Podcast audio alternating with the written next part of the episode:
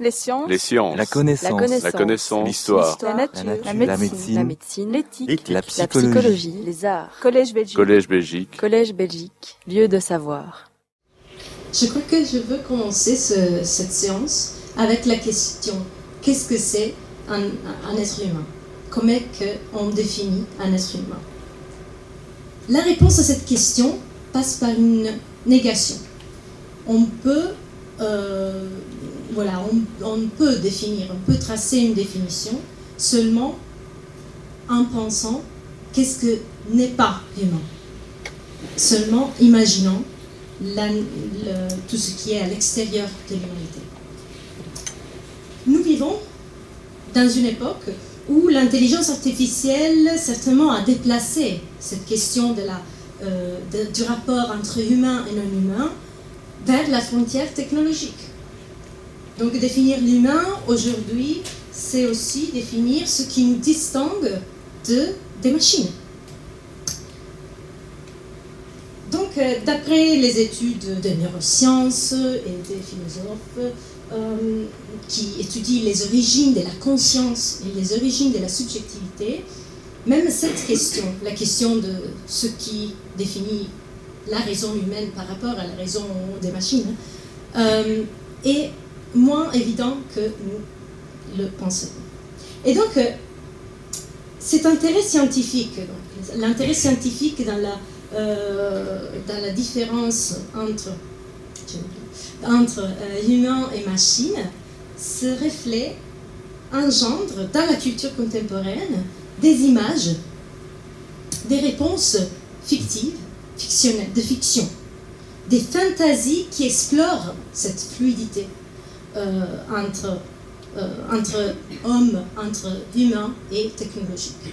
Euh, pensons par exemple à des séries très célébrées comme Black Mirror ou Westworld, dans lesquelles une des, une des questions qui sont explorées est justement qu'est-ce que nous définit en tant qu'être humain et surtout, est-ce que cette distinction est utile à comprendre la réalité dans laquelle nous vivons? Or, la question de l'intelligence artificielle n'est qu'un aspect euh, de la question beaucoup plus large et beaucoup plus ancienne de la définition de la frontière entre humain et, non humain. Pour la comprendre et pour comprendre nos réactions aussi à cette question, cette nouvelle question euh, qui nous sont posées euh, à cette époque dans laquelle nous vivons, il faut vraiment repenser et explorer l'histoire complexe de la première frontière que l'homme a établie pour définir son humanité, la frontière avec l'animal. Si la définition de l'humain se fait à travers une position, eh bien, euh, historiquement, les, premiers êtres non humains qui, sont, qui ont été utilisés par les hommes pour euh, se définir eux-mêmes, c'était ses voisins les plus proches, les animaux. Dans ce cours, dans, ce cycle de séances, plutôt, euh, nous allons parcourir les racines euh, de la frontière homme-animal au Moyen Âge, en Europe et au Proche-Orient, comme a justement euh, été déjà dit. Cela nous permettra d'observer les oscillations dans la construction de cette frontière entre distinction et confusion, voilà, de la définition de la séparation entre homme et animal. Euh, cela nous permettra d'observer aussi la présence dans une même société et dans une même période de plusieurs définitions de l'humain. Et de façon plus générale, ce parcours nous permettra d'observer les origines de concepts que nous donnons pour des acquis universels, d'avoir un aperçu de leur processus de formation à l'intérieur de la culture européenne et pas que et comprendre aussi que la négociation entre homme et animal est le produit d'un long travail culturel que l'homme fait pour comprendre lui-même et sa place dans le monde. Alors, donc, euh, on a voulu commencer cette séance, euh, ce, cycle avec cette euh, séance d'introduction. On enchaînera après avec une séance sur la zoologie arabe avec Nissa Ben Sahat. Et euh, après, on suit le parcours des savoirs scientifiques de l'Orient, de- du Proche-Orient vers l'Occident avec Grégory Kless, qui nous parlera de Aristote et de ses de, comment dire, de sa répercussion, des prolongements de l'aristotélisme au Moyen Âge dans les encyclopédies. Et je, vais terminer ce parcours avec une séance sur les monstres que j'ai mis dans, le titre seront bons à penser. Et on verra ensemble quelques définitions des monstres, quelques utilisations des monstres hybrides qui, hybrident, euh, qui hybridisent homme et animal dans les, dans les sources scientifiques et dans les sources littéraires. Donc, euh, revenons à nous. Euh, quelle est donc la distinction entre homme et animal Où a-t-elle placé au cours de l'histoire? La nécessité de fixer les termes se, peut, euh, peut, être observé, le terme de cette distinction entre homme et animal peut être observé euh, à l'intérieur de, des religions, des mythologies et des, des systèmes philosophiques, euh, ainsi que dans les, dans les sciences et dans les produits de la culture et de l'art. Par exemple, l'image que j'ai utilisée euh, aujourd'hui euh, pour euh, parler justement, pour commencer cette, ce cours, et une image qui montre la nomination des animaux de la part d'Adam. c'est une image importante parce que c'est la, la, narration que la Bible fait de la création des êtres vivants et du rapport qui s'établit dès la création entre homme et animal donne une, a une impact important, fondamental sur euh, la façon dans laquelle la culture occidentale regardera l'animal et sa place par rapport à l'animal. Donc d'après la Bible, euh, Adam, avant tout, euh, Adam et les animaux, donc l'homme et les animaux, sont créés dans deux moments différents de la création. Adam le sixième jour, alors que tout le reste des animaux le centième. Et surtout quand Adam est créé, euh, Dieu lui donne, euh, euh, d'après la Genèse, lui donne l'autorise à nommer, à donner un nom aux animaux, et lui donne aussi la domination sur les animaux. Il l'autorise à être le seigneur des animaux et à les utiliser comme il veut. Donc vous pouvez bien imaginer qu'il s'agit d'une narration qui, qui établit un rapport hiérarchique très fort et qui, euh, entre l'homme et l'animal, et surtout qui sépare de façon très nette, très claire, euh, les, êtres humains et les, autres, les animaux. Hum, néanmoins, le côté scientifique, si on veut, de cette, euh, de cette histoire, de, cette séparation, de cette distinction de quoi on parle aujourd'hui, euh, entre homme et animal, bien, le côté scientifique est un peu plus, un peu différent, quelque peu différent, au présent comme autrefois. Du point de vue du lexique scientifique auquel nous souscrivons, euh, l'homme n'est même pas, en théorie, une catégorie distante de l'animal. Il faudrait, euh, en termes scientifiques, parler de animal humain, nous, et d'animal non humain, les autres.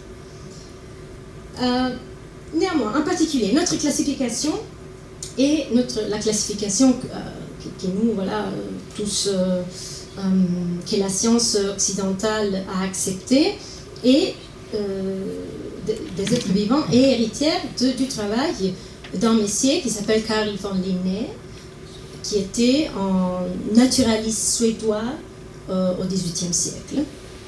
Et ces travaux ont établi et euh, ces travaux étaient déjà un aval d'une histoire de classification des êtres vivants qui était, euh, vraiment millénaire et une histoire dont on parlera aussi pendant euh, ce, cycle de, sciences. Et surtout, c'est important à dire le fait que dans la classification de Linné, l'espèce humaine ne se trouve pas dans une position privilégiée, dans une position au-dessous, mais il y a quand même une particularité dans sa, hum, dans sa description, dans sa classification. il se trouve, l'homme se trouve à l'intérieur de l'ordre de primates, et là, son nom est, comme tout le savons, nous tous le savons, c'est Homo sapiens. Homo signifie la famille à laquelle il appartient. Le deuxième partie de ce titre devrait, devrait donner la et là devrait donner la hum, spécificité de l'homme, de l'homme par rapport aux, autres euh, possibles euh. Eh bien, ce sapiens fait bien sûr référence au fait que depuis l'Antiquité, la rationalité humaine est considérée comme l'aspect le plus important euh, de la, dans la définition de l'homme. Il y a aussi une autre chose.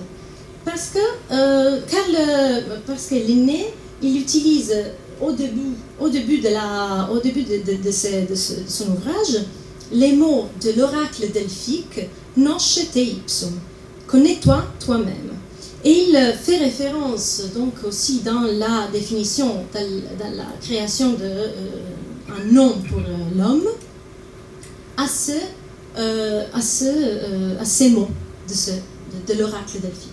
Et donc, nous voyons que euh, dans, cette référence, il y a certainement un élément de auto-ironie, mais aussi un élément qui nous fait comprendre l'exceptionnalité et le fait que l'homme garde, même à l'intérieur de ce système, un arbre qui ne donne pas une place privilégiée à l'homme, eh bien, l'homme continue, son identité se construit par une exception, à travers une définition qui puise dans une connaissance personnelle du classificateur même, une essence subjective et indéfinie. Donc le choix de Linné nous rappelle de la difficulté millénaire de trouver le terme qui décrive avec efficacité l'altérité de l'homme, son unicité, son exceptionnalité. Donc euh, euh, il y a, parmi les caractéristiques qui ont été isolées pendant les siècles, il y a certainement la raison, l'âme, la participation à une essence divine, c'est ce que la Bible dit, mais aussi des caractéristiques physiques, des descripteurs extérieurs, comme la position debout, la capacité de rire, la capacité de se construire des sociétés, de, se construire euh, des sociétés, d'utiliser le langage, de modifier l'environnement pour construire des instruments, etc. Il s'agit de termes, de marqueurs d'humanité qui, qui ont été de temps en temps modifié, révisé. Et c'est là parce que, euh, comme le dit à la limite de la provocation Fernandez Ernesto, euh, notre espèce est unique seulement dans son désir de se différencier des autres. Et justement, tout au long de l'histoire, euh, il y a conceptuellement, il y a, nous nous observons aussi la conscience de la continuité qui persiste.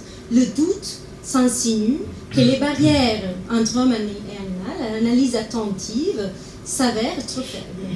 Une oscillation entre distinguer et confondre a caractérisé donc les rapports entre homme et animal depuis, euh, depuis toujours.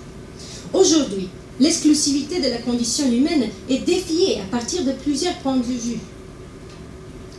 L'intelligence artificielle, on l'a déjà vu, euh, les recherches sur, l'intelligence artificielle ont mis en discussion que la raison soit un élément caractérisateur exclusivement de l'être humain. La lutte pour les droits des animaux, euh, qui ont critiqué le spécisme, c'est-à-dire le fait d'attribuer un statut moral supérieur à l'espèce humaine par rapport aux autres espèces la biologie qui a, depuis quelques temps, euh, commencé à repenser les catégories euh, de, l'aîné parce qu'elles ont été considérées trop fixes, trop contraignantes, euh, surtout par rapport à l'évolution des espèces, qui n'est pas trop prise en considération par, évidemment, par l'aîné, et, et aussi parce que ces, ces catégories sont, ont doivent avoir une valeur exclusivement taxonomique et pas ontologique. Mais bon, il y a, énormément de sujets de, discussion à ce propos. Aussi la primatologie et l'éthologie, désolé pour cette gif qui ne, marche pas super, bien, mais bon. Euh, la primatologie et l'éthologie euh, ont démontré, et les, recherches dans ces, dans catégories ont démontré que les animaux aussi sont capables d'utiliser un langage, sont capables d'utiliser euh, des de, de, modifier l'environnement, certains éléments de leur environnement, pour les utiliser comme des instruments, comme une sorte de technologie. Ils peuvent se former en société. Et aussi, certains comportements qui ont été observés ont été interprétés, mais non comme des formes qui ne sont pas motivées exclusivement par euh, l'instinct de reproduction, mais aussi comme des sortes de formes, on pourrait dire, entre guillemets, artistiques et, culturelles, ou rituelles, de quelque façon. Et euh, enfin, la médecine aussi nous rappelle toujours euh, de la possibilité d'intégrer dans, dans, le corps humain des parties des corps animaux et vice-versa aussi, et le contraire. La xénogreffe, donc, c'est-à-dire la euh, possibilité de, le transplant d'organes entre hommes et animaux, créer des situations euh, en, chaîne la réflexion sur euh, ce qui signifie vivre avec un corps de cochon, par exemple. Et donc, est-ce que c'est, ce sont où les limites physiques de l'être humain, où on peut tracer la limite, et est-ce qu'on peut, à travers ces pratiques de la médecine, penser à une identité qui soit autrement humaine ou autrement animale, pour utiliser les mots de, la philosophe Vincent Desprez.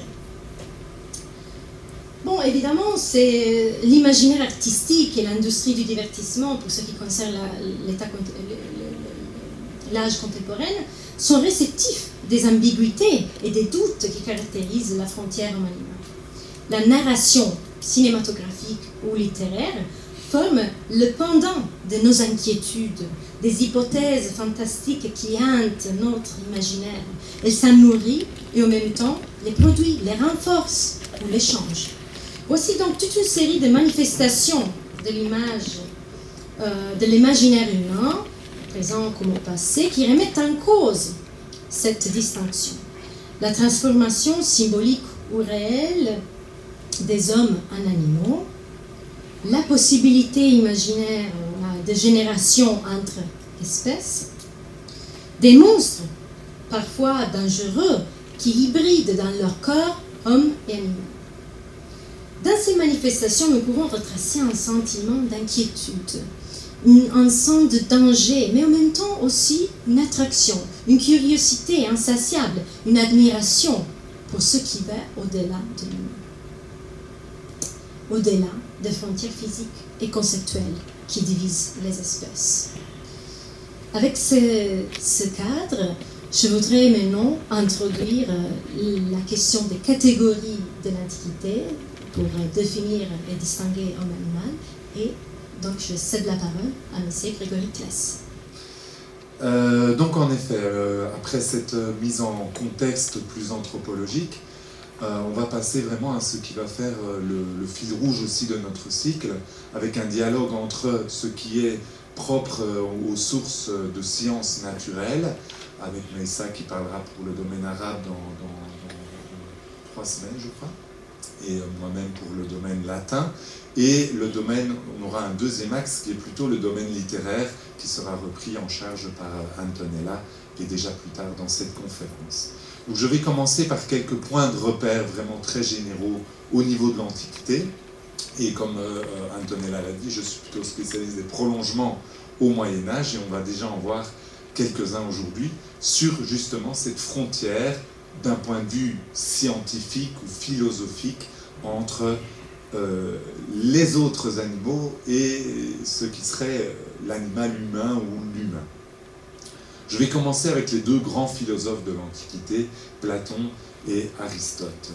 Donc Platon, je le resitue euh, très brièvement, essentiellement euh, sa vie euh, se déroule au IVe siècle avant Jésus-Christ, fondateur d'une école philosophique à, Athènes, Et pour vraiment présenter en grande ligne, hein, sans être moi-même spécialiste de la philosophie antique, donc on lui doit cette théorie des formes, c'est-à-dire que, par exemple, une vache telle que je l'identifierais dans, un champ serait, euh, serait, participerait à une idée plus globale, une idée plus haute d'une vache avec une majuscule, si on veut. Donc chaque individualité participerait à cette forme eidos plus, plus, plus globale, et pareil pour l'humain.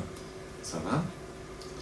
Euh, à Platon, on lui doit essentiellement des dialogues, euh, des dialogues donc souvent qui s'inscrivent dans un contexte d'une critique des sophistes. Donc ces sophistes qui, dialoguent et qui essayent finalement un peu de tirer euh, l'avantage au, fil d'une discussion. Et Socrate intervient dans ces dialogues.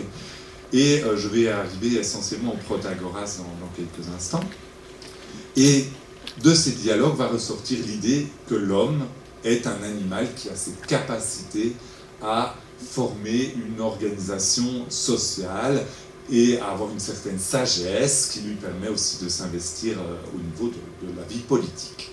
Donc, en politikon zoon en grec, animal politique, c'est une idée qu'on retrouvera évidemment aussi euh, chez Aristote et plus tard.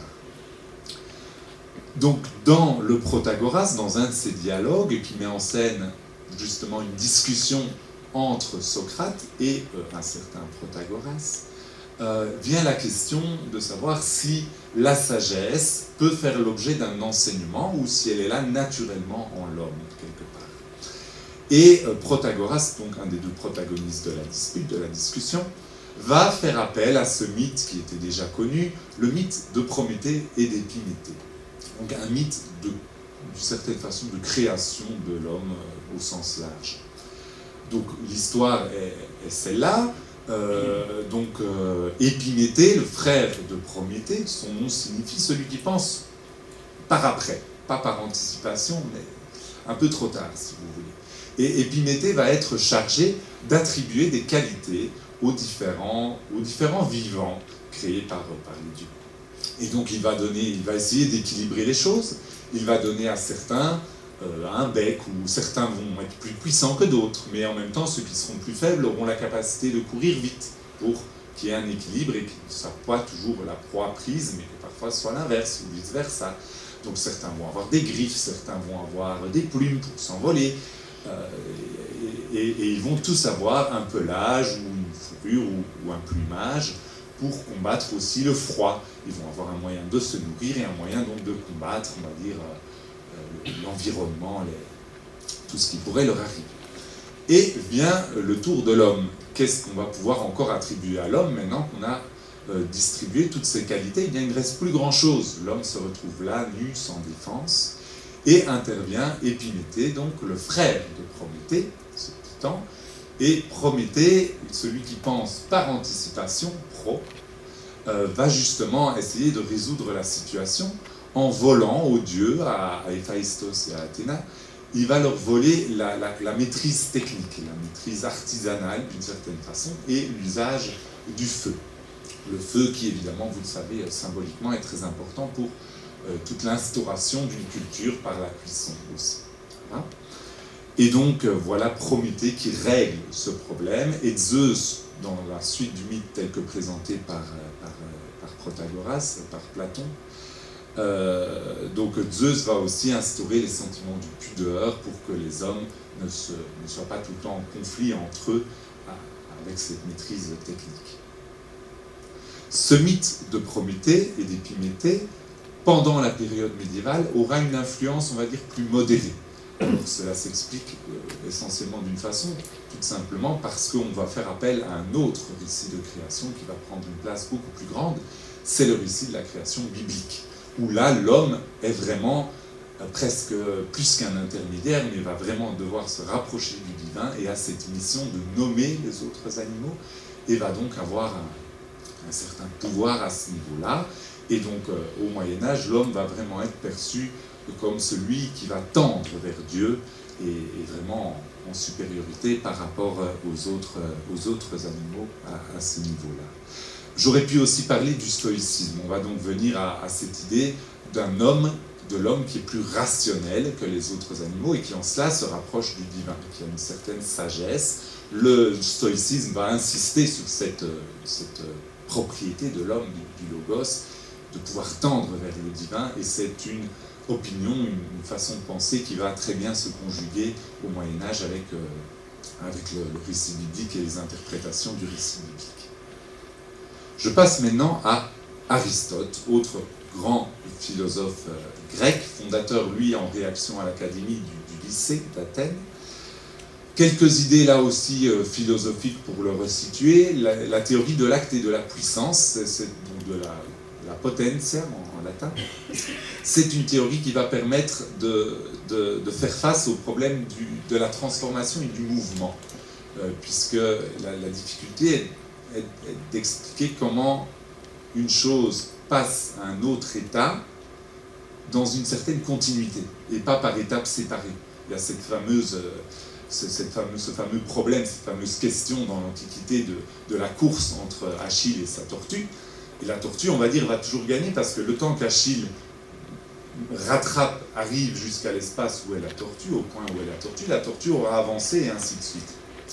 Eh bien, ce problème, en, fait, ne doit pas exister puisqu'il ne tient pas compte d'une notion de continuité du mouvement de la transformation.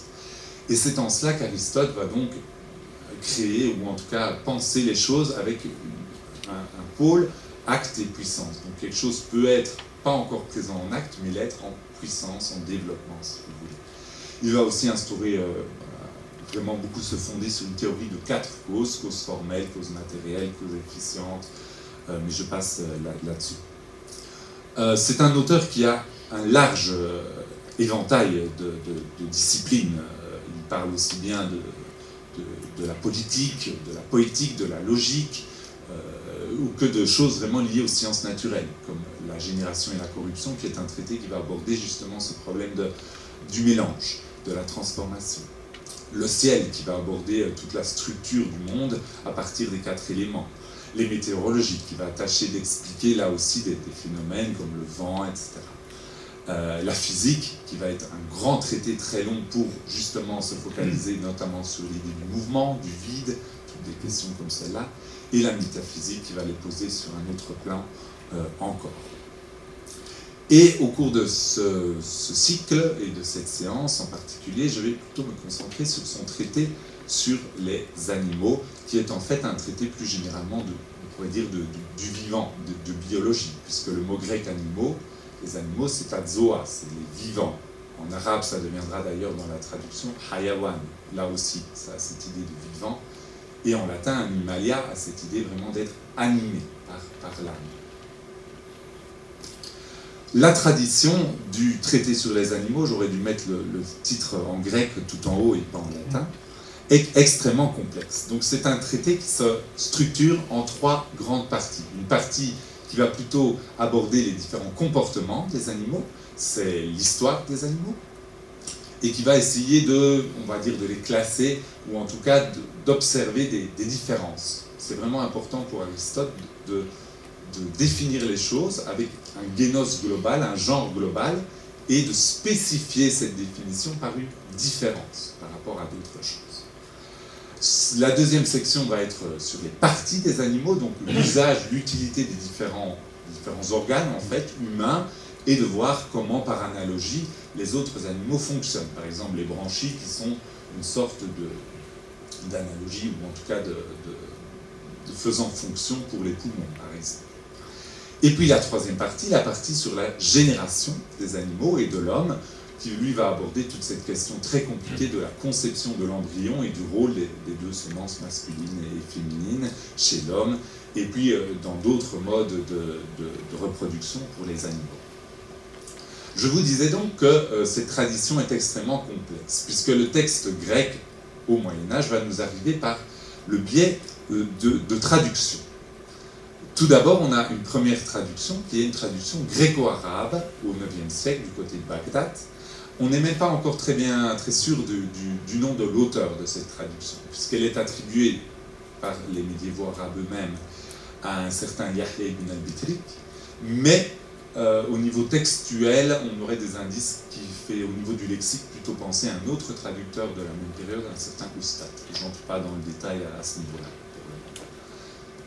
Cette traduction arabe, donc je suis pour le moment les lignes en, trop plein, en gras, euh, cette traduction arabe va servir de modèle à une traduction latine, une traduction arabo-latine, donc au XIIIe siècle, par un certain Michel Scott. On en a 62 manuscrits, ce qui est quand même assez représentatif, euh, assez important pour, euh, pour l'époque. Et donc cette traduction va véhiculer aussi toute une série de, termes passés par l'arabe. Parfois des, nomenclatures d'animaux vont être un peu plus difficiles à reconnaître, à identifier. Et en parallèle, un peu plus tard au XIIIe siècle, on aura également une deuxième traduction latine, cette fois à partir d'un texte grec. C'est la traduction gréco-latine par Guillaume de Mourbeek, qui va aussi faire l'objet d'une révision.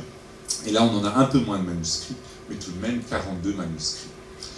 Euh, au XIIIe siècle, la, traduction qui va être vraiment plus celle de référence va être celle de Michel Scott, pour notamment Albert le Grand va être, si vous voulez, tout au bout de cette chaîne, en tout cas telle que moi je l'analyse pour dans le champ de, cette étude.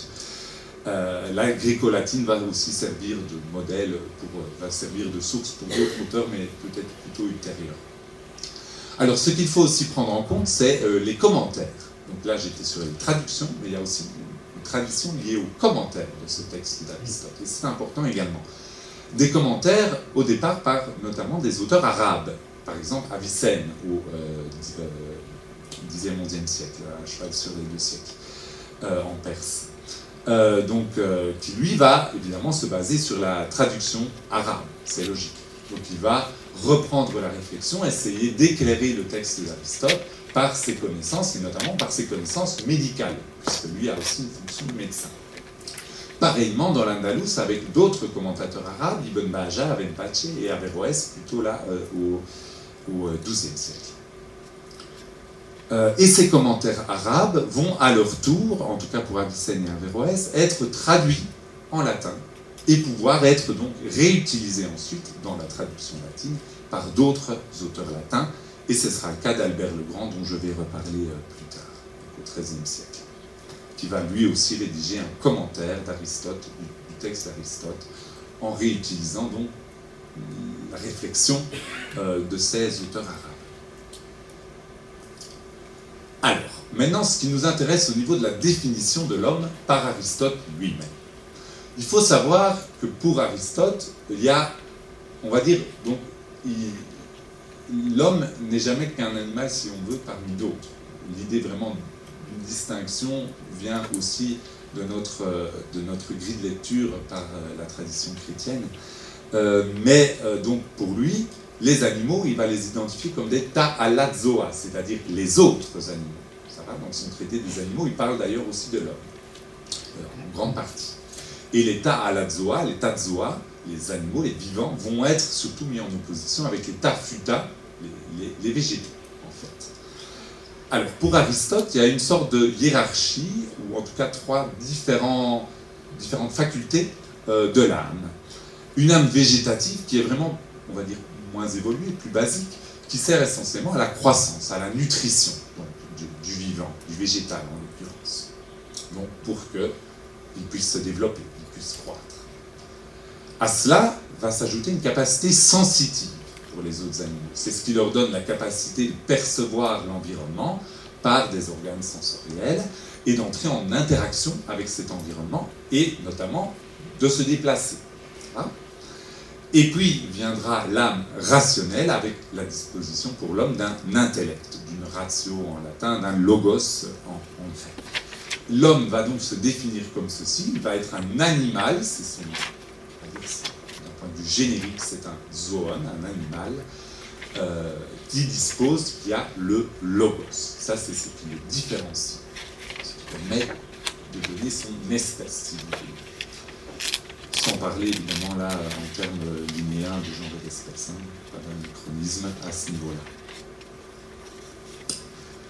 Pour Aristote, ce qui est important, des traits remarquables de cet homme qui dispose du logos, donc l'humain, va être par nature aussi un animal politique, c'est-à-dire qu'il a une capacité d'organisation sociale. Alors évidemment, Aristote se rend compte que d'autres que l'humain ont ce genre, d'autres animaux ont aussi ce genre de capacité, mais jusqu'à un certain point. On va voir que pour lui, il y a quand même une distinction, mais il est bien conscient que l'abeille, par exemple, ou la fourmi, a aussi cette capacité d'organiser sa communauté avec des rôles plus ou moins euh, hiérarchisés.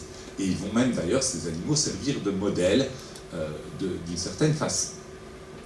Deuxième trait important, c'est le langage qui va être aussi propre à l'être humain. Il va nous dire les quadrupèdes vivipares émettent un son vocal différent pour chacun, mais ne possèdent pas la parole, le dialecton en grec, laquelle est impropre de l'être humain. Idiom anthropo estime. Hein? Un autre trait, qui lui aussi est en étroite relation avec le fait de disposer du logos, c'est la capacité de mémoire, et je dirais plus précisément de la réminiscence. Je cite de nouveau le texte, mais parmi les animaux, seul l'être humain est capable de délibération. Bouleuticon. Beaucoup participent à la mémoire et à la capacité d'apprendre, mais aucun autre ne peut avoir de réminiscence, sinon l'être humain. Donc pour Aristote, il faut bien remettre ça dans, l'idée de, la mémoire chez Aristote. Il y a, si vous voulez, en simplifiant vraiment beaucoup, hein, il y a cette idée qu'il y a deux étapes, on va dire, dans, le processus de mémoire. Il y a le stockage, donc la sensation, on perçoit des choses par la sensation, et ça va laisser une impression, une impression, on va dire, dans le, dans, le cerveau.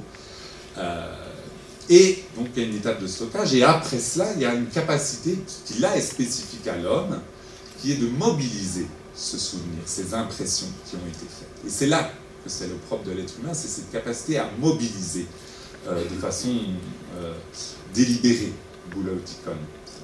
Parce qu'évidemment, il conçoit que les animaux ont aussi cette capacité sensorielle pour appréhender l'environnement, et donc de stockage, mais pas la capacité de remobiliser euh, à volonté, si vous voulez, euh, ces, souvenirs. Ce qui est important dans cette relation homme-animal, c'est de considérer l'analogie. Pour Aristote, c'est comme cela que va s'effectuer ce rapport homme-animal, cette ressemblance dans certains traits jusqu'à un certain point. En effet, les uns diffèrent de l'être humain par le plus et le moins. Par exemple, certains animaux ont plus de pattes que d'autres. par exemple. C'est comme ça qu'ils voient des différences. Le plus et le moins. De même pour l'être humain par rapport à beaucoup d'animaux, car certains de ces traits se manifestent plus chez l'être humain, certains autres plus chez les autres animaux. On voit bien hein, cette notion d'autres animaux dont je parlais. Alors que d'autres en diffèrent selon l'analogie. Par exemple, à ce qui est art, sagesse et intelligence chez l'être humain, correspond chez certains animaux une autre capacité naturelle de cette sorte. Et on va voir ce qu'il advient de, ce rapport analogique au Moyen Âge. Alors je passe à un auteur qui est cher à, différentes personnes ici dans l'Assemblée. On a la chance d'avoir aussi Baudouin Van den Abbe qui est là, qui est spécialiste de tomates Quentin-Pré, et Mattia Cipriani qui nous vient euh, de Berlin, qui est italien, qui nous vient aujourd'hui euh, spécialement, et qui sont deux spécialistes de tomates Quentin-Pré. Thomas de Quentin-Pré, pour le présenter brièvement, auteur du XIIIe siècle, c'est un auteur qui vient de nos régions, du Brabant. Et il a été euh, chanoine dominicain dans le nord de la France, à Quentin-Pré. Thomas de Quentin-Pré va être l'auteur d'une sorte d'encyclopédie avant la lettre, euh, donc d'une grande compilation qui va reprendre différents chapitres sur différentes disciplines, différents thèmes. Par exemple, les parties du corps, par exemple les astres, les corps célestes, et puis les animaux, notamment. Alors ce qui est intéressant, c'est qu'ici il nous parle d'un certain Mauricomorion, si je lis le manuscrit, des Mauricomorion en rouge. C'est en fait la manticore. Vous reconnaissez peut-être cet animal un peu composite, avec une tête humaine, avec un corps de lion et avec une queue de scorpion. On peut d'ailleurs voir la petite indication pour euh, l'enlumineur, sans doute euh, dans, le coin, qui est en français, qui lui redécrit le contenu du chapitre pour avoir euh, l'enluminure qui correspond. Et il va nous dire que le son de sa voix, donc là c'est une analogie au niveau du langage, de la capacité de langage, le son de sa voix est comme si l'on entendait, comme si tu entendais un homme en train de parler. Donc on voit vraiment le principe d'analogie. Albert le Grand, la manticore ne se trouvait pas chez Aristote, comme exemple, par exemple. C'est vraiment quelque chose d'ajouté. Albert le Grand va reprendre l'exemple de la manticore et il va nous dire que c'est en effet le, discours, sermo, est une voix qui est articulée, qui qui est composé de caractères, litterata, et qui va euh, rendre la pensée de l'esprit humain. Et ce langage, hic non competit nisi homini et pauquis que ad hominem abent affinitatem. Donc cette capacité, ce, discours, n'est le, choix que à l'homme et à peu d'animaux, à peu d'autres, qui ont une affinité avec l'homme comme le pygmée, on va en parler, mais plutôt dans une séance un peu plus loin, et euh, aussi ce que nous avons appris par, euh, par avant, au préalable, Mariton Morion, c'est le même, c'est la manticore. Donc on voit vraiment ce principe d'analogie qui est repris. Et j'en parlerai davantage pour l'intelligence le, le premier mercredi du mois de mars. Aristote, une autre notion, et c'est avec celle-là que je vais terminer pour la partie scientifique pour aujourd'hui, c'est l'échelle des vivants il va nous dire que la frontière est difficile à établir entre végétaux, animaux, minéraux, végétaux, animaux et, humains. Ainsi, la nature passe petit à petit des êtres inanimés aux animaux, de sorte que du fait de cette continuité, synécheia en grec, on n'aperçoit pas la frontière entre eux, ni auquel des deux groupes la forme moyenne appartient. Et donc, on pourrait représenter cela de deux façons. Si je m'en tiens au texte grec, je l'aurais peut-être plutôt tendance à le présenter sous une forme horizontale, cette idée de progression, metabaenei, qui n'implique pas nécessairement, qui peut, mais qui n'implique pas nécessairement une verticalité par degré. Par contre, quand le texte passe par les traductions que ce soit en arabe d'abord et puis en latin, on va avoir l'idée de graditur, donc de, vraiment là, de degré. Donc là, on va avoir une échelle, un échelonnage qui va se faire de façon plus explicite, qui était déjà implicitement dans le texte d'Aristote, mais qui est beaucoup plus explicite euh, dans le monde médiéval euh, arabo et, arabe et latin. donc avec les minéraux et une frontière qui est difficile à tracer en raison de difficultés, euh, d'un manque épistémologique au niveau de, l'esprit humain aussi. Alors on va retrouver cette idée d'échelle chez les auteurs arabes, notamment Al-Kilmani, je prends un exemple, donc on est là dans grosso modo au niveau des cosmographes et, de tous ces, auteurs arabes qui vont penser le vivant, j'aurais pu en citer d'autres, et mais ça continuera avec euh, d'autres d'ailleurs euh, plus tard. Euh, donc vraiment les minéraux et les végétaux avec le corail entre les deux. Les, entre l'animal et l'homme, le singe, on comprend très bien pourquoi, et l'abeille pour son organisation sociale. Et entre le végétal et l'humain et l'animal, il y a le palmier et cet arbre un peu curieux qui s'appelle le wak-wak. Je vous le présente. Voilà une belle photo, une belle image, pardon. Le wak-wak, c'est un arbre où poussent de charmantes jeunes filles. Ce sont des fruits qui sont en forme de jeunes filles. Elles sont particulièrement douces, avec de jolies formes et une haleine parfaite, Et quand elles tombent, ces fruits poussent un cri qui est wak, wak, quand elles se dessèchent sur le sol. Voilà. Si vous ne connaissez pas l'arbre à wak, wak, et Albert le Grand, un auteur là, au niveau latin, euh, au XIIIe siècle, donc mort en 1280, c'est un auteur aussi dominicain qui va lire et être en contact avec Thomas de Quentin-Pré, dont on a parlé euh, auparavant. Euh, il va être passé par l'Université de Paris et puis il va lui-même être professeur à, Cologne, dans les, premières universités scolastiques.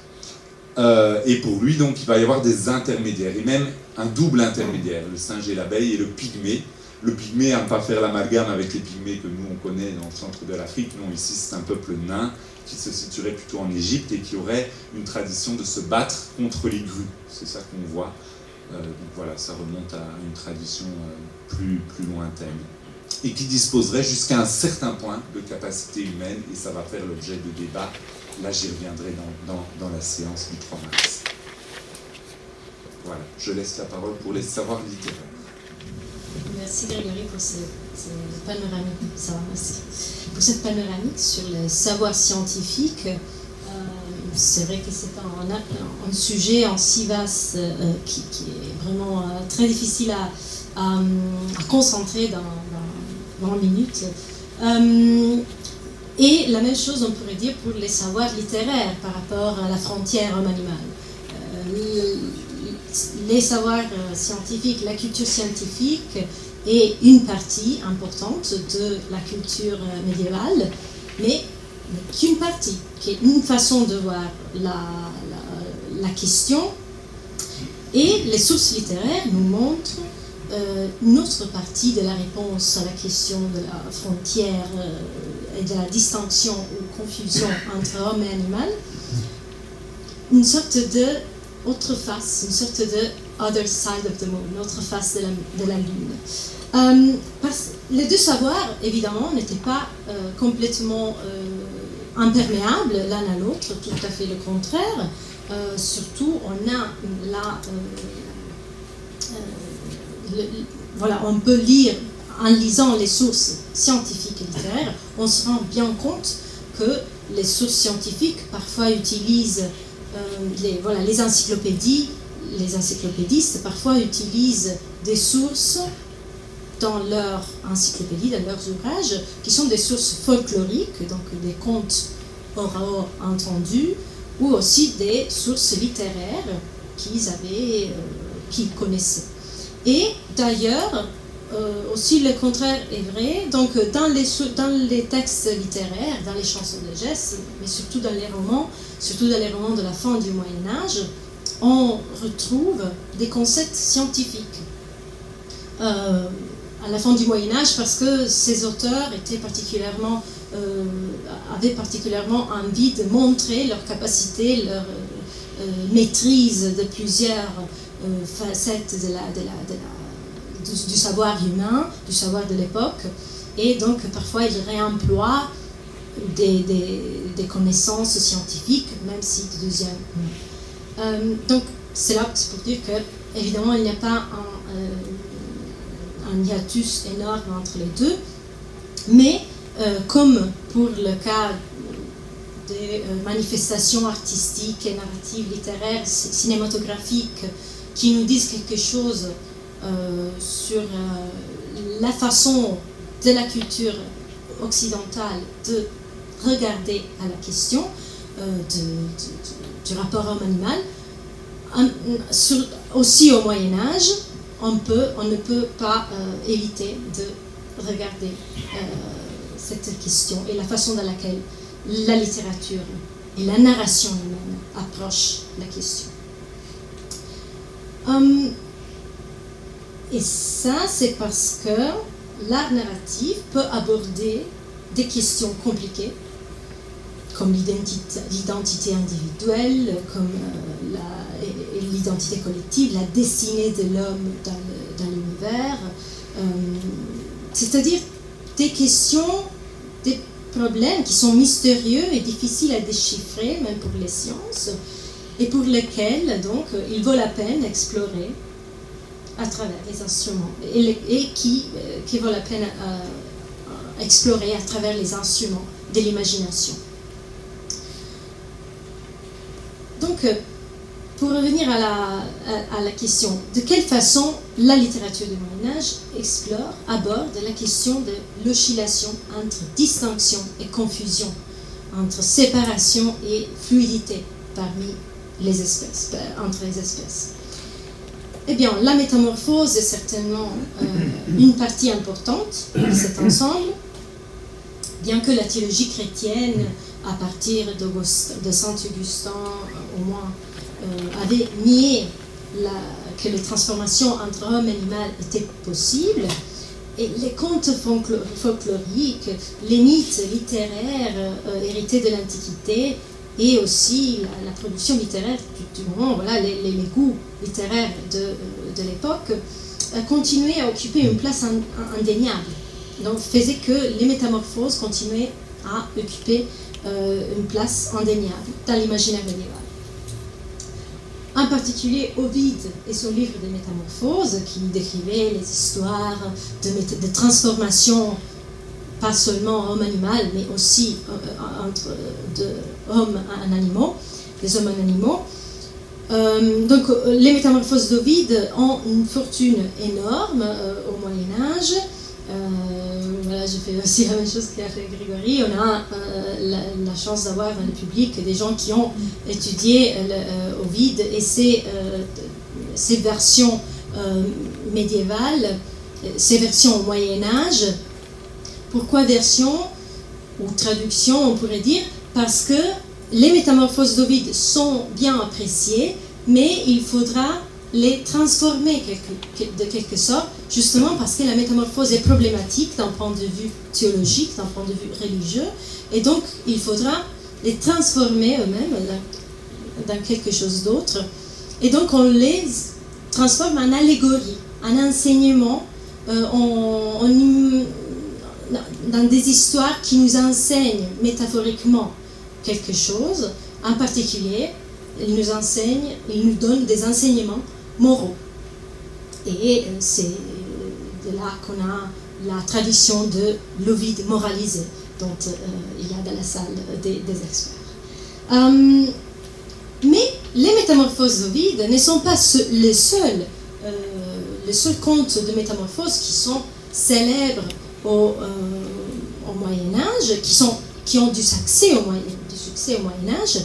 la littérature euh, en français nous présente des, des exemples célèbres, l'histoire de loup-garou, mais aussi l'histoire de transformation d'hommes en oiseaux ou en cerfs, ou en, qui soient des oiseaux rapaces, qui soient des cygnes, des, femmes qui se transforment en serpents, euh, et ainsi, etc. Ces histoires puisent surtout dans le folklore, mais elles sont utilisées dans les textes littéraires pour mettre en relief des valeurs du, moment, des valeurs de la société à laquelle ces textes appartiennent. Euh, donc dans Dionec, un, euh, texte, un texte lyrique du XIe siècle, euh, dans Dionec, un homme autour est un exemple de un, parfait, un parfait amant courtois. Dans Bisclavé, un autre petit texte, un homme loup, donc un loup-garou, est le meilleur vassal du roi. Dans le cycle de la croisade, un homme cygne est le droit héritier du titre impérial.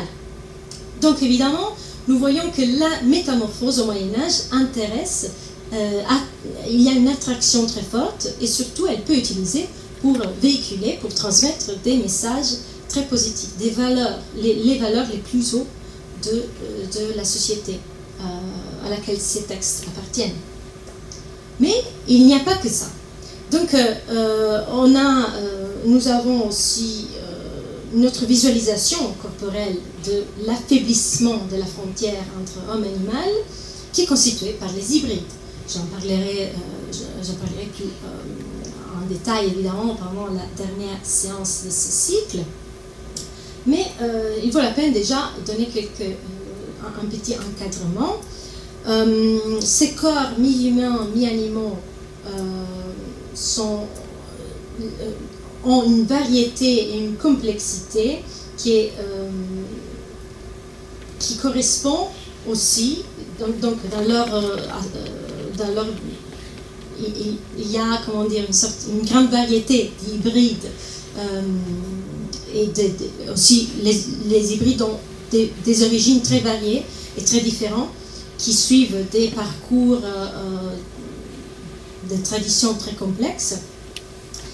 Mais aussi, ils ont une variété d'interprétations. Ils sont interprétés de façon très variée euh, par les textes qui les utilisent. Ils sont utilisés de façon très différente. Comme pour la métamorphose, ces hybrides sont en partie hérités de l'Antiquité classique.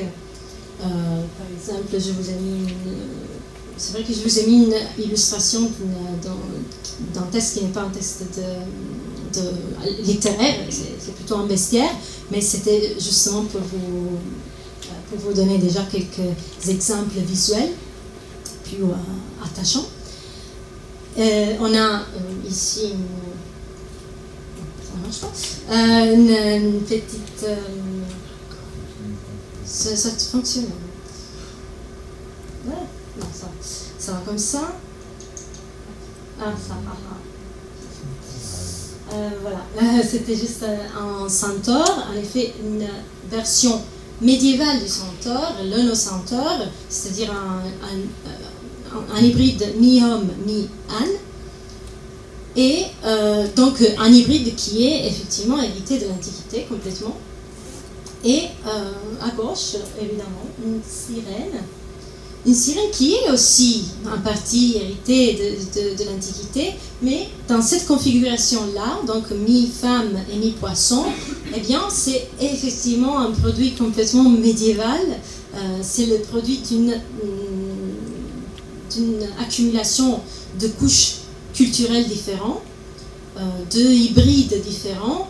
Euh, il se peut que la figure de la sirène euh, de l'Antiquité se soit fusionnée à un certain moment avec une, figure d'hybride du folklore nordique, donc des femmes, des femmes à queue de poisson qui habitaient dans les, océans, dans, les mers, dans les mers du Nord, d'après le folklore de ces régions, et avec des autres hybrides de femmes qui habitaient dans l'eau et qui fréquentaient l'eau.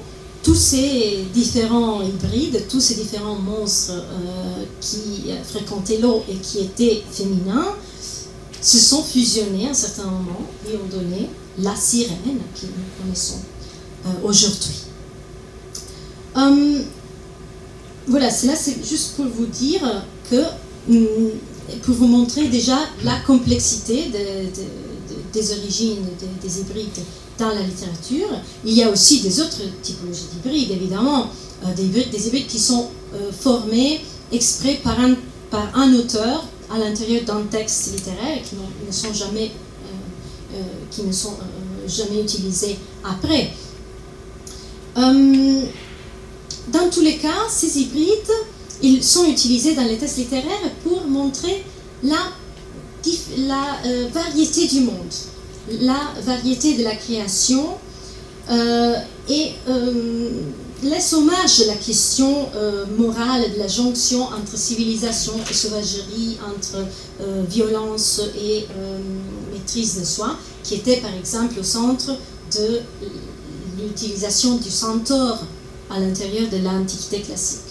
Au Moyen Âge, le centaure, la sirène ne sont pas trop une, image du conflit entre civilisation et sauvagerie, mais plutôt vraiment une sorte de célébration joyeuse, bien que dangereuse, de la variété du monde et de, des, euh, possibilités infinies euh, qui, euh, qui nous cachent des merveilles qui se cachent dans, le monde. Alors que la réflexion sur le lien entre euh, humanité et civilisation et sur euh, le conflit entre civilisation et sauvagerie est relevée par une autre, au Moyen Âge par une autre catégorie imaginaire, celle des hommes et des femmes sauvages. Ces, personnages anthropomorphiques étaient très, euh, très célèbres au Moyen Âge et très utilisés très répandus et ont encore, euh, euh, sont encore utilisés au début de l'âge moderne. Et hum, bien qu'ils soient complètement oubliés maintenant, il s'agit de personnages anthropomorphes habitant des forêts, très poilus et souvent armés d'une massue, et répondent à l'obsession médiévale sur ce qui arriverait à l'homme à l'extérieur de la civilisation. Les hommes sauvages sont soit des catégories fixes, donc euh, des populations ou des individus qui euh, extraordinaires, gigantesques, poilus, euh, qui ne sont pas, qui ne parlent pas, qui, qui ne sont pas forcément dépourvus de raison, mais aussi l'homme sauvage est quelqu'un qui peut-être à l'avance était un homme. Et donc, on peut, les hommes, les êtres humains, d'après la, mentalité littéraire, euh, la mentalité médiévale, d'après les textes du Moyen-Âge, les textes littéraires, un homme qui euh, se déplace dans la, dans la, nature, dans la forêt, hors de la civilisation, à l'extérieur de la civilisation, il peut se transformer, en quelque sorte, dans un homme sauvage. Et Dans ces cas, le changement physique correspond aussi une différence de comportement et à l'absence de raison et de langage, ce qui détermine l'écart de ces créatures de l'humanité. Il y a donc une gradation. L'homme sauvage met en scène une sorte de gradation à l'intérieur euh, entre homme et animal. Un homme peut aussi déborder à l'extérieur des confins de son, euh, de son espèce. Au-delà des personnages qui portent dans leur identité physique la marque de l'animalité et témoignent de la possibilité d'enjamber la séparation entre les espèces, nous trouvons aussi une série de comportements parmi les personnages de la littérature qui semblent mettre en discussion la distinction parmi les espèces ou au moins créer des ponts entre les animaux humains et les non-humains. Des liens privilégiés qui forment des couples ou des groupes interspécifiques.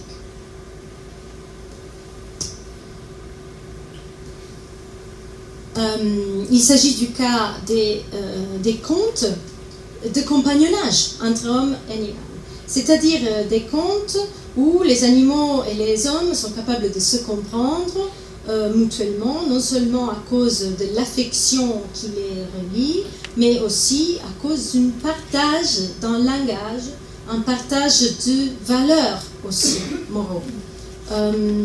donc il y a des cheveux qui ont des instincts maternels par rapport, euh, par rapport à leur euh, maître euh, humain. Il y a des lions qui sont prêts à faire harakiri pour, pour sauver l'honneur de leur seigneur. des faucons qui prennent leur vengeance comme si c'était des êtres humains. Mais la liste serait longue. Euh, il y a certainement d'autres choses. Je vais juste aussi revenir sur un autre cas, euh, le cas des déguisements.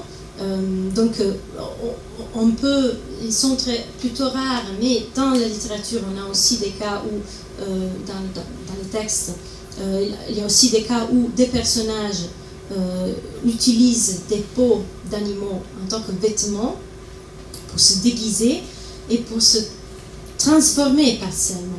Et dans cet état, ils sont euh, traités par les, par des, êtres humains en tant qu'animaux. Et leur comportement aussi peut changer. Donc, euh, souvent, il y a deux, deux façons d'aborder la question de la fluidité entre homme et animal dans la, dans la, dans la littérature. Un, c'est la continuité, une façon une, facette qui émerge, qui, vient à la lumière, et la continuité entre homme et animal, de façon qu'un homme peut devenir de plus en plus un animal dans certaines conditions. Mais aussi, il y a une idée qui existe en parallèle, c'est-à-dire l'idée que euh, la conscience humaine soit persistante euh, et, continue à exister même à l'intérieur d'un corps animal. Donc même en, imaginant, ce sont des expériences mentales vraiment. Donc dans ces, dans ces expériences mentales, euh, des textes littéraires euh, qui nous comptent des métamorphoses, qui nous comptent des, oui, surtout des métamorphoses, l'homme à l'intérieur du corps d'un animal peut continuer à rester un, homme parce qu'il a l'esprit, la raison, la mémoire, euh, comme on dit, d'un homme. Ce qui, évidemment, donne déjà une réponse implicite à ce qui signifie être humain ou n'être pas humain. Je crois que maintenant on est arrivé à une petite conclusion et donc je cède la parole. Alors, on va conclure donc avec un auteur de la fin du Moyen Âge, Anselm Mela, euh, qui va un peu, c'est une façon aussi un peu de synthétiser différentes choses qu'on a dites euh, cette euh, session-ci. Donc Anselm Mela est un auteur, comme son nom, on l'entend par son nom, plutôt de la péninsule ibérique, né à Palma, de Majorque, en 1355, mort en 1423 à Tunis, et il a la particularité d'être, d'avoir d'abord été frère moine franciscain, et puis de s'être converti à l'islam et donc de, s'être établi à, Tunis, où il a exercé une, activité de traducteur. Euh, et alors un de ces textes sur lesquels on voulait, par lequel on voulait terminer cette séance, c'est la disputation de l'âne. Donc c'est un, texte qui au départ a été écrit en catalan, donc la langue euh, maternelle, natale de, de Anselm Tourmeda. Mais on n'a pas retrouvé, on n'a pas de, traces du texte en catalan, on l'a seulement en version traduite euh, en, vieux français. Euh, donc voilà, pour présenter brièvement le texte, il n'y a pas besoin d'en dire plus. et alors la question va, être celle-là, de voir qui a la supériorité, l'homme ou l'animal. Donc ça se passe comme ça, le, lion, qui est le roi des animaux, vient de mourir et donc il faut lui choisir un, successeur. Les animaux vont essayer de se réunir, vont, faire vont tenir un conseil à ce niveau-là. On va prendre comme, euh, on pourrait dire, comme arbitre, comme juge impartial un certain cheval. Et finalement, on va se mettre d'accord pour élire l'un des lions qui est euh, dans, la famille du, roi qui était le lion. Donc voilà, tout ça se passe euh, sans trop de problème. Et donc les animaux, qu'est-ce qu'ils font? Ben, Ils ont élu leur successeur et donc ils font une grande fête, ils font beaucoup de bruit. Et un certain moine du coin, un franciscain, un frère Anselme, tiens, tiens, se réveille et va se plaindre de ce vacarme. Et donc, il va y avoir une sorte d'invitation, de débat. Les animaux vont dire, tiens, ce frère Anselme ne serait-ce pas celui qu'on connaît et qui prétend avoir un esprit supérieur, disposer de la raison, etc. Et, mais les animaux disent, ben voilà, il y a, des, moyens de discuter de cela et de prouver, légitimer cette supériorité par, euh, par euh, l'argumentation. Et donc va se tenir un débat entre Frère Anselme d'un côté et un représentant des animaux qui va être un âne. Alors l'âne est un animal un peu ambivalent, puisque à la fois il peut paraître euh, un animal pas très subtil dans notre imaginaire, mais en même temps c'est aussi un animal proche du divin, si pense aux récits euh, bibliques évangéliques aussi. Et donc, ils vont discuter l'un après l'autre. Et l'âne va à chaque fois euh, réfuter les arguments présentés par Frère Anselme. Par exemple, Frère Anselme va dire bah, l'homme est supérieur puisqu'il il mange les autres animaux. Frère euh, l'âne va lui dire d'accord, mais il y a aussi que dire d'autres animaux prédateurs comme le lion qui est tout à fait capable de manger des humains. Ou même pensons aux petits vers, aux petits euh, aux poux et aux puces qui, vont aussi manger les hommes. Serait-il donc supérieur à l'être humain? Donc on va avoir à chaque fois ce genre de, réponse. Frère Anselme va dire oui, mais l'homme est mieux proportionné dans, sa physionomie, dans son corps. Mais l'âne va dire oui, mais nous, si on a par exemple des grandes oreilles, ça va être pour mieux entendre. Donc on va avoir aussi une sensibilité beaucoup plus précise que la vôtre. Euh, frère Anselme va lui dire, oh, mais euh, on a des, moines exemplaires qui ont tendu vers Dieu, vers le divin. L'âne va lui dire, mais on peut sortir beaucoup de contre-exemples aussi de vie morale très dépravée de certains ecclésiastiques, et ainsi de suite. Et finalement, le seul argument où l'âne va rester, pour lequel l'âne va rester sans réponse, c'est le fait que, euh, que le Christ, donc Dieu s'est incarné en une personne humaine et pas une personne animale. Là, il reste sans réponse. Il pouvait dire encore, ben, euh, quand, frère Anselme lui disait, oui, mais l'homme va tendre vers le divin après sa mort, la l'âne lui disait encore, mais non, mais c'est seulement certains hommes qui tendent au salut, euh, une toute petite partie, donc là tu as mal compris le texte biblique, mais par contre sur la question de l'incarnation, qui est un argument un peu, finalement, un peu curieux, enfin pas curieux, mais qui est sur un autre plan, on va dire. Euh, là, il reste sans réponse. Et donc, on va vous laisser aussi avec cette question vaut-il mieux être humain ou animal Ou pour le dire en d'autres termes, vaut-il mieux être humain ou appartenir aux autres animaux, si je reprends la formule d'Aristote Alors, on est prêt à, évidemment à entendre vos questions. On sera vraiment euh, ravis s'il y a un échange qui, qui en découle. Merci à vous.